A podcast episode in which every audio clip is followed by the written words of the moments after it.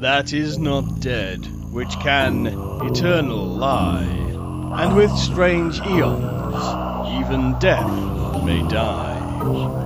Welcome to the All Lovecraftian Podcast at ArkhamInsiders.com. Hallo, ich bin Mirko. Hallo und ich bin Axel. Wir sind die Arkham Insiders. Auf ArkhamInsiders.com. Ja, in Providence angekommen hat er ja sofort wieder mit der Arbeit begonnen. Unser H.P. Lovecraft, um den es in diesem Podcast geht. Die Werke sprudeln nur so aus ihm heraus. Es ist Januar 1927. Der Winter ist kalt in Providence. Aber in der Barn Street Nummer 10 wird gut geheizt. Die frühe Dunkelheit, die Studien der Weird Fiction für den großen Essay Supernatural Horror in Literature und die Beschäftigung mit der Geschichte seiner Heimatstadt stimulieren die Lovecraft-Maschine. Und wie es in Kafkas Das Schloss heißt im neunten Kapitel, es wird hier viel geschrieben. So ist es auch in der Barn Street Nummer 10. Hier wird sehr viel geschrieben. Nicht nur die wahnsinnig großen äh, Erzählungen, Briefe und kleinere Notizen, Tagebücher und so weiter. New York ist nur noch eine Erinnerung. Vielleicht war es ja eine Notwendigkeit, aber Lovecraft selbst ist voller Tatendrang. Und es geht auch gleich los. In einem Postskriptum am 21. Januar 1927 eines Briefes an Clark Ashton Smith schreibt er, ich habe die Erzählung nach 110 Seiten beendet. Ich gebe ihr den vorläufigen Titel Die Traumsuche nach dem unbekannten Kadath. 43.000 Wörter. Aber Lovecraft ist sich selbst nicht sicher, was er von seinem Werk halten soll. Schon im Dezember 1926 schreibt er an August Derleth, ich bin jetzt auf Seite 72 meiner Traumlande-Fantasie und fürchte, dass Randolph Carters Abenteuer den Punkt erreicht haben, an dem sie den Leser langweilen könnten. Unser guter Lovecraft, wie immer, groß selbstkritisch.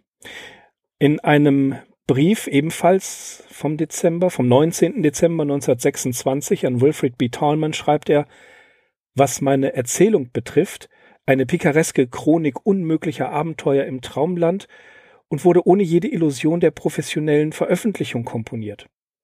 Da ist keine populäre oder Bestsellerpsychologie enthalten, obwohl sie, die Erzählung, im Einklang mit der Stimmung ist, mit der sie empfangen wurde enthält sie mehr von naiven Märchenerzählungen als von der aktuellen Baudelaire'schen Dekadenz. Eigentlich ist sie nicht besonders gut, aber sie ist eine gute Übung für spätere und authentischere Versuche in Richtung Roman. Der Text, die Traumsuche nach dem unbekannten Kadath, wir wissen es, ist nicht mehr als ein Rohentwurf. Leons Pragte Kamp sonst immer eilig mit negativer Kritik, sagt in seiner Biografie allerdings etwas sehr Schönes, wie ich finde, und das möchte ich zitieren. H.P. Lovecraft, eine Biografie von Leon Sprague im Fester Verlag erschienen. Zitat. Dennoch reißt mich diese unheimliche, surreale Traumerzählung dank der schieren Erfindungsgabe des Autors mit. Lovecraft zeigt ein wundersames Geschick für originelle, lebhafte und amüsante Konzepte. Diese Geschichte gehört in eine Reihe mit Traumerzählungen wie Phantastes und Lilith von George MacDonald und Lewis Carrolls Alice Büchern. Das ist äh, ein, eine schöne Beurteilung von ausgerechnet Leon Sprague de Camp und gefällt mir sehr gut. Andere halten diese Erzählung allerdings für unlesbar. James Blish nennt sie das Schlechteste, was Lovecraft geschrieben hat. Auch Joshi ist nicht ganz davon überzeugt. Er nennt sie dürftig und substanzlos, aber reizvoll. Völlig zu Recht sagt er, dass dieser Text als Lovecrafts spirituelle Autobiografie für die diese Zeit seines Lebens gelesen werden könnte.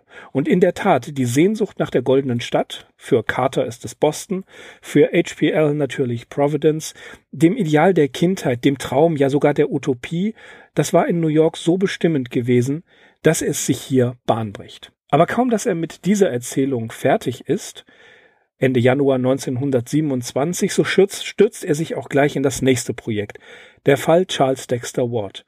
Der Alternativtitel war übrigens Der Wahnsinn aus der Zeit. Und das schreibt er im Februar, Mitte Februar, Mitte Ende Februar an F.B. Long. Da befindet sich der Text wohl schon auf Seite 112. Aber schon am 29. Januar 1927 schreibt er an Donald Wandry, dass er bereits an einer neuen, kleineren Erzählung arbeite, die voller Impressionen eines Providence aus der Kolonialzeit sein werde. Eine Veröffentlichung in Weird Tales strebe er an. Das Magazin, so verrät er Wandry bei dieser Gelegenheit, habe auch Pigments Modell gerade eben gekauft. Am 9. Februar 1927 hatte er Seite 56 beendet und schreibt an August Derleth genau an diesem Tag, dass er noch 25 weitere Seiten mindestens zu schreiben habe. Am 20. Februar war es Seite 96 und er berichtet Derleth, aber immer noch fehle viel und am 1. März war die Arbeit beendet. 147 handschriftliche Seiten. Doch aus der Revision und dem Abtippen des Textes zum Zweck der Publikation wurde nichts, denn das Werk gefiel ihm nicht und er fühlte sich entmutigt. Ein Phänomen, was wir bei Lovecraft oft antreffen, wenn er etwas schreibt. Erst vier Jahre nach seinem Tod wurde der Text dann in der Mai-Juli-Ausgabe von 1941 von Weird Tales veröffentlicht. Mit etwa 51.000 Wörtern ist Charles Dexter Ward das längste fiktionale Prosawerk, das Lovecraft geschrieben hat. Der Hintergrund ist Providence, so wie er es an Van Dry geschrieben hat. Er trug sich bereits im August 1925 mit dem Gedanken an eine Erzählung über Salem, aber im September 1925 las er in der New York Public Library das Buch Providence in Colonial Times, das war 1912 erschienen und von, verfasst von Gertrude Selwyn Kimball. Über diese Studien haben wir ja schon in einer der New York Folgen gesprochen. Und obwohl er plante, etwas über Salem zu schreiben, beziehungsweise etwas, was dort spielt und einen realistischen Hintergrund hat, in dem sich nach und nach das Unheimliche hineinschleicht, waren es nicht zuletzt die Studien über Providence, Teile des Plots äh, einer Salem-Story und natürlich seine Rückkehr nach Providence, die ihn dann dazu brachten, der Fall Charles Dexter Ward zu schreiben, so wie wir es kennen. Aber nach der Fertigstellung unternahm, unternahm, er keine weiteren Anstrengungen, um diesen Text zu veröffentlichen, wiewohl er nach Texten in Buchlänge von außerhalb, also von anderen Verlegern, tatsächlich gefragt worden ist. Dennoch zeigt dieser Text, dass die Landschaften Neuenglands als zentrale Orte für Wunder und Horror mehr und mehr in den Mittelpunkt rücken. Als atmosphärische Studie bezeichnet Lovecraft dann seine persönliche Lieblingsgeschichte Die Farbe aus dem All, die er im März 1927 schreibt und die dann in der September-Ausgabe von Amazing Stories noch im selben Jahr erschien. Wir haben ja schon einiges zu dieser Story in den Folgen 17 und 16 unseres Podcasts erzählt und werden zu gegebener Zeit natürlich, wenn wir dann die Geschichten besprechen, auch noch das Thema vertiefen. In diesem Zusammenhang erwähnt werden sollte noch das Fragment The Descendant, in Deutsch erschienen unter dem Titel Der Spross. Ohne näher auf den Inhalt eingehen zu wollen, das holen wir nach, denn Lovecraft bricht das Manuskript nach wenigen Seiten ab, verrät, verrät seine ungefähre Entstehungsgeschichte von 1927, vermutlich im April 1927, ein wenig über Lovecrafts Arbeitsweise. Er plante zu dieser Zeit eine Erzählung, die in London spielen sollte. Er schreibt am 15. April 1927 an August Derleth, Gerade jetzt unternehme ich mit Hilfe von Plänen, Stadtplänen, Büchern und Bildern sorgfältige Studien über London, um das als Hintergrundmaterial für Erzählungen zu verwenden, die mehr Altertümliches benötigen, als Amerika zu bieten hat. Wenn es etwas gibt, das ich hasse, dann ist es über etwas zu schreiben, ohne adäquates Wissen über Geschichte, Topographie und Atmosphäre. Ich möchte mich nicht mit etwas blamieren, das ich als Old London Setting zusammengebraut habe. Schließlich, auch in diesem Jahr, kommt W. Paul Cook um die Ecke und macht Lovecraft nämlich ziemlich Dampf, denn er will den Essay Supernatural Horror in Literature noch in diesem Jahr in dem Magazin The Recluse erscheinen lassen. Ja, wie es so manchen geht, die Recherche und das Zusammentragen des Materials, das Durchstöbern von Bibliotheken, ist doch die größere Freude, als das Werkstück zu beginnen oder gar zu beenden. Jemand hatte HPL darauf aufmerksam gemacht, dass es in der öffentlichen Bücherei von Providence eine Abteilung oder zumindest einige Titel aus dem Bereich der unheimlichen Literatur gibt. Beim Abgleich dieser Liste stellt er fest, dass der Essay einer Erweiterung bedürfte. Delamar, Rita Haggard und Sax Romer hätten noch ausführlicher behandelt werden können, dies und das noch, aber Cook brauchte den Essay und mit dem notwendig aufgebrachten Mut zur Lücke wurde das Manuskript schließlich fertiggestellt, jedoch nicht ohne seine Neuentdeckung Robert W. Chambers mit aufzunehmen, dessen Werke er im Frühjahr 1927 kennen und schätzen gelernt hatte. Und über diesen Essay, ja, da haben wir auch schon ausführlich berichtet. Das war in der Special Feature Episode zwischen Episode 20 und 21. Wenn ihr möchtet, da noch mal reinhören. Und ähm, wir werden uns den theoretischen Schriften, zumindest einigen davon, hin und wieder auch noch mal widmen, denn da gibt es auch noch welche, die ganz wichtig für Lovecrafts Werkbiografie sind. Im August 1927 erschien dann auch tatsächlich die einzige Ausgabe des Reclose. Das Magazin selbst ist nicht allein auf Weird Fiction beschränkt. Sieht man von der Themen, sieht man sich die Themenauswahl an, so wird schon deutlich, dass hier mehr drin gewesen wäre, wenn Cook sich nicht nur finanziell, sondern auch körperlich völlig übernommen hätte. Das Magazin hat 77 Seiten. Seite 1 bis 14 ist äh, ein Essay oder eine Studie über die Poeten von Vermont von Walter J. Coates. Die Seiten 23 bis 59 nimmt Lovecrafts Essay ein. Gedichte und Übersetzungen, Baudelaire-Übersetzungen von Clark Ashton Smith sind dabei. Donald Wandry liefert eine Erzählung und ein Gedicht. Eine Story von H. Werner Munn, Longs Gedicht Ballad of St. Anthony und ein Essay von Samuel Loveman über Hubert Gratchentrope ist auch dabei. Das Cover übrigens von Rest Orton ist großartig und das kann man im Internet sehen. Axel, ich glaube, da packen wir den Link in die Show Notes. Das ist wirklich sehenswert. Cook versprach den Großen des Genres, nämlich Macken, Dunsany, Blackwood und M.R. James je ein Exemplar zukommen zu lassen. M.R. James, wir hörten es ja, war jetzt nicht so besonders angetan von Lovecrafts Stil. In einem Brief an Nicholas Lelvin Davis vom 12. Januar 1928 beklagt sich James, dass Lovecraft das Wort kosmisch ungefähr 24 Mal verwende. Aber der akribische Positivist James schätzt durchaus Lovecrafts Arbeitsmethode, lässt sich zu einem ganz kleinen Lob hinreißen, indem er sagt, aber er hat sich große Mühe gegeben in der Recherche und behandelt das Thema von seinen Anfängen bis zu MRJ, dem er verschiedene Absätze widmet. Donald Wandry hatte wohl auch eine Antwort von Arthur Macken enthalten, aber in den Briefen von ihm in äh, dem Buch Mysteries of Time and Spirit, Lovecraft and Wandry, auf Seite 227, da deutet er das leider nur an, dass es wohl ein wohlwollender Kommentar gewesen ist, aber na, es ist nicht wirklich so, dass wir jetzt wissen, was äh, Macken geschrieben hat, was er gesagt hat. Nun, Gut, sei es drum. Das war der Output fürs erste halbe Jahr. Da war ja eine ganze Menge dabei, was er geschrieben hat. Den Essay hatte er in New York schon vorbereitet. Und die beiden oder die drei Erzählungen, wobei wir, nein, die drei großen Erzählungen Kadath, Charles Dexter Ward und die Farbe aus dem All. The Descendant können wir vernachlässigen. Sprechen wir mal in der Folge drüber. Äh, das ist, das sind natürlich mit Call of Cthulhu und den anderen Texten, die er geschrieben hat, die großen Werke, die seinen Ruhm als Autoren wirklich für die Nachwelt begründet haben. Und das alles kurz nach New York und in seiner, in seinem neuen Domizil. Ja, das war das, was er gebraucht hat.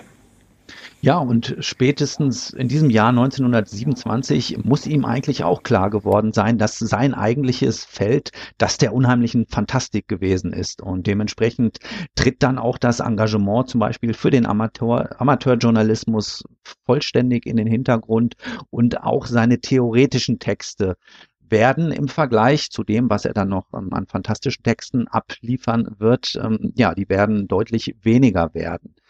Ja, Mirko, du hast schon zwei Namen erwähnt, die ähm, damit auch in Zusammenhang stehen. So, das sind nämlich Weggefährten von ihm, August Derleth und Donald Wandry.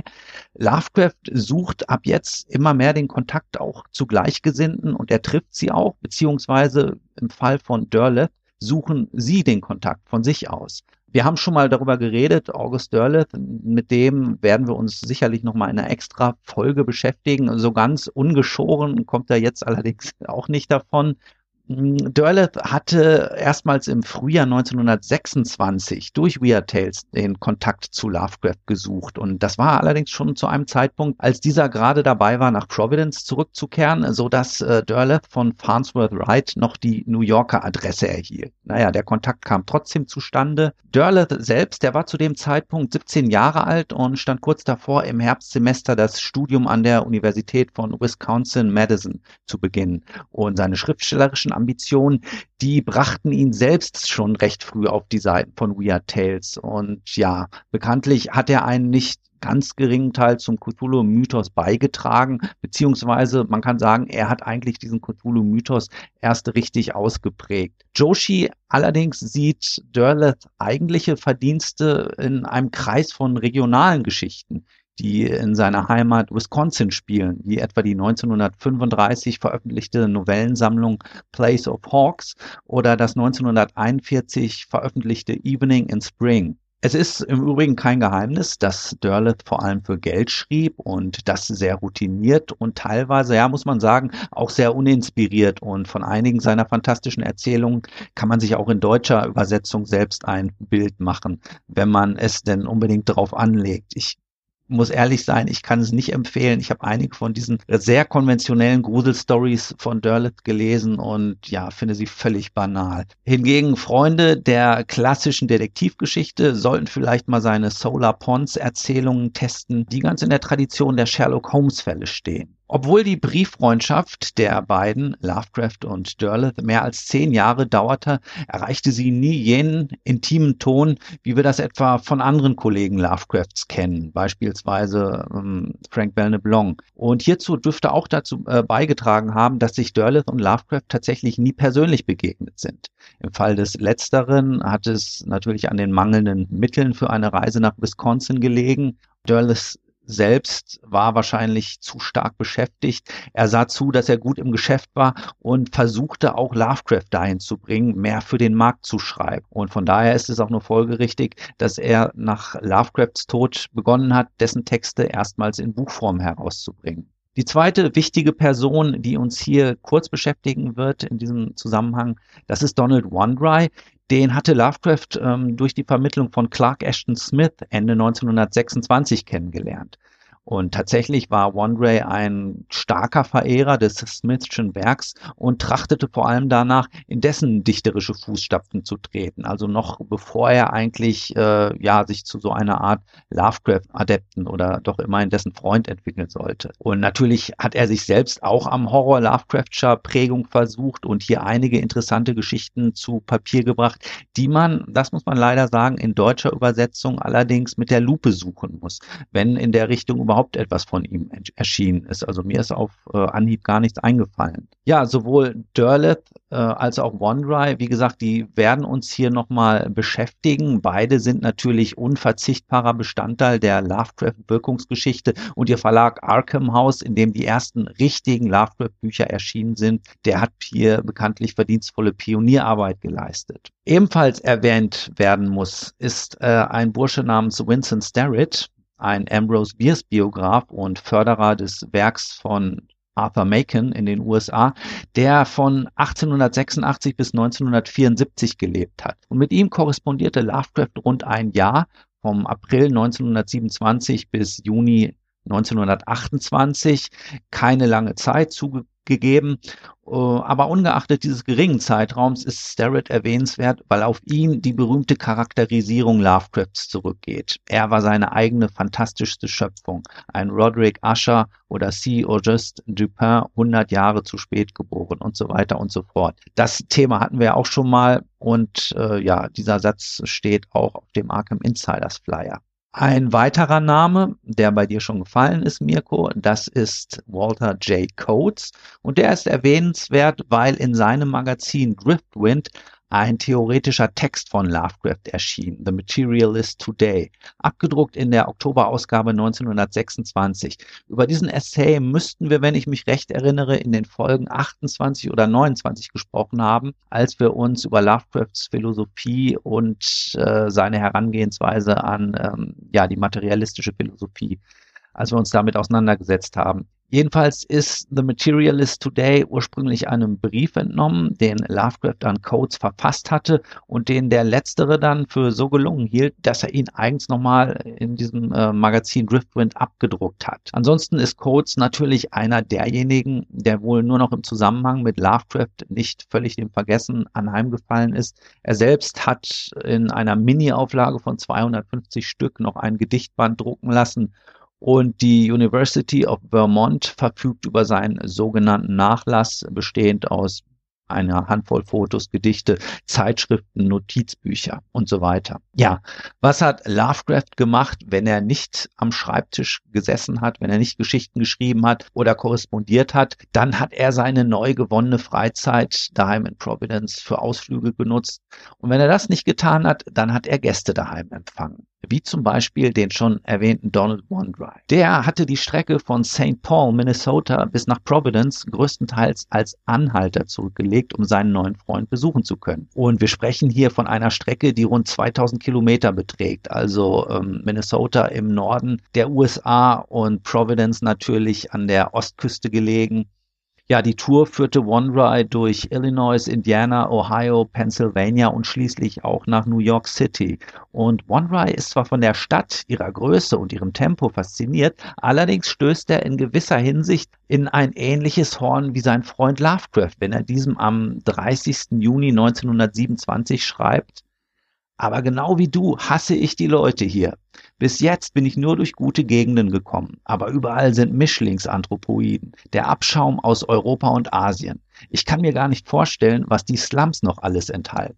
Also das sind deutliche Worte und die sind mir vor allem deshalb aufgefallen, weil wir in der letzten Folge in dem Kommentar-Thread, ich weiß gar nicht, ob du das schon gesehen hast, Mirko, da hatte sich der Nils zu Wort gemeldet und ich habe geschrieben, wir sind eigentlich gar keine Äußerungen von Freunden bekannt, Lovecrafts, von Lovecrafts Freunden, äh, ja, die in eine ähnliche harte Richtung gehen. Damit meinte ich allerdings äh, vor allem die New Yorker Freunde und Bekannten. Und ja, hier OneRye, es scheint auf einer ähnlichen Linie zu liegen. Aber vielleicht hat er da auch so ein bisschen Lovecraft einfach nur nach dem Mund geredet. Man weiß es nicht. Ja, OneRye in New York, er trifft natürlich auch die Leute aus der Calem Gang und unternimmt das übliche Programm, bestehend aus Streifzügen durch Buchläden, Museumsbesuche und literarischen Treffen. Er trifft dann ein in Providence am 12. Juli 1927 und bleibt bis äh, zum 29. des Monats. Lovecraft lässt es sich natürlich nicht nehmen, seinen Gast auf ausgedehnte Sightseeing-Touren mitzunehmen und so geht es am 13. nach Newport, wo OneDry sich einen lang gehegten Wunsch erfüllt, nämlich den Anblick des offenen Meeres. Am 16. geht es nach Boston und von dort tags darauf nach Salem und Marblehead. Während dieses Trips muss Lovecraft zu seinem Bedauern feststellen, dass das North End in Boston sich seit seinem letzten Besuch bereits verändert hat und die Schauplätze, wie sie ihm für Pigments Model noch vorschwebten, teilweise gar nicht mehr existieren. Am 19. Juli stoßen weitere Freunde zu Lovecraft und Wondry hinzu. Aus New York kommt Frank Belknap mit seinen Eltern und aus Maine James Ferdinand Morton, den irgendein Besuch äh, dorthin geführt hatte. Weitere Verstärkung tritt am 20. in Erscheinung, nämlich in Gestalt von CM Eddy.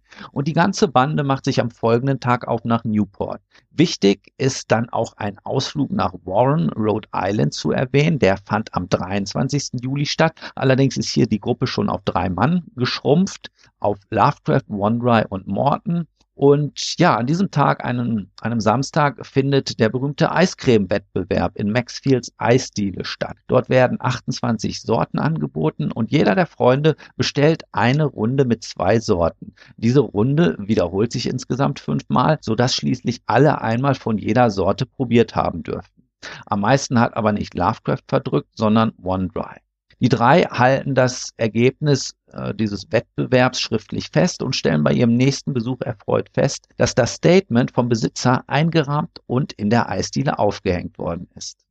Am Nachmittag desselben Tages kommt noch Besuch aus Ethel, Massachusetts hinzu, und zwar in Gestalt von W. Paul Cook und H. Warner Mann. Beides Leute, über die wir auch schon gesprochen haben. Kommen wir aber nochmal zurück auf Lovecrafts eigene Reisen während dieses Sommers. Am 19. August begibt er sich nach Worcester, von wo ihn Cook aus Ethel zu einem kurzen Aufenthalt abholt. Man besucht die Bundesstaaten New Hampshire und Vermont. Im letzteren begegnen die beiden dem Dichter Arthur Goodenough, der in der Nähe der Stadt, der Stadt Brattleboro residiert.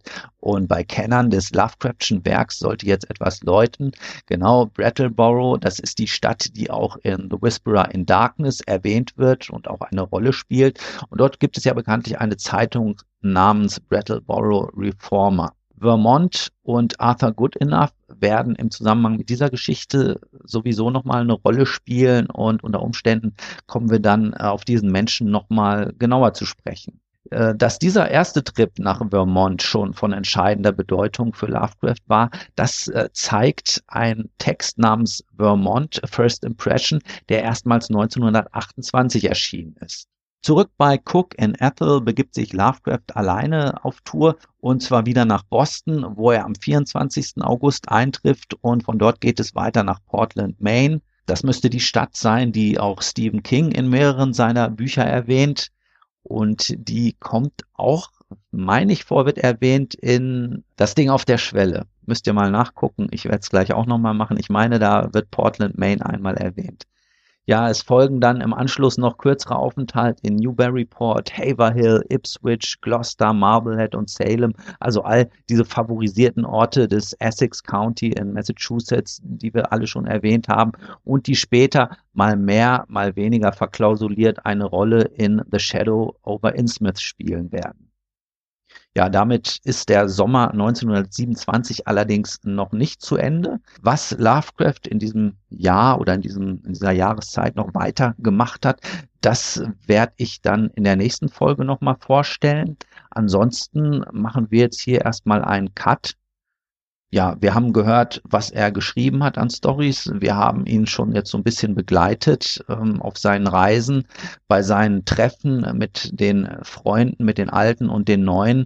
Und ja, Mirko, ich würde sagen, also die unmittelbare Zeit nach New York, die bleibt weiterhin spannend.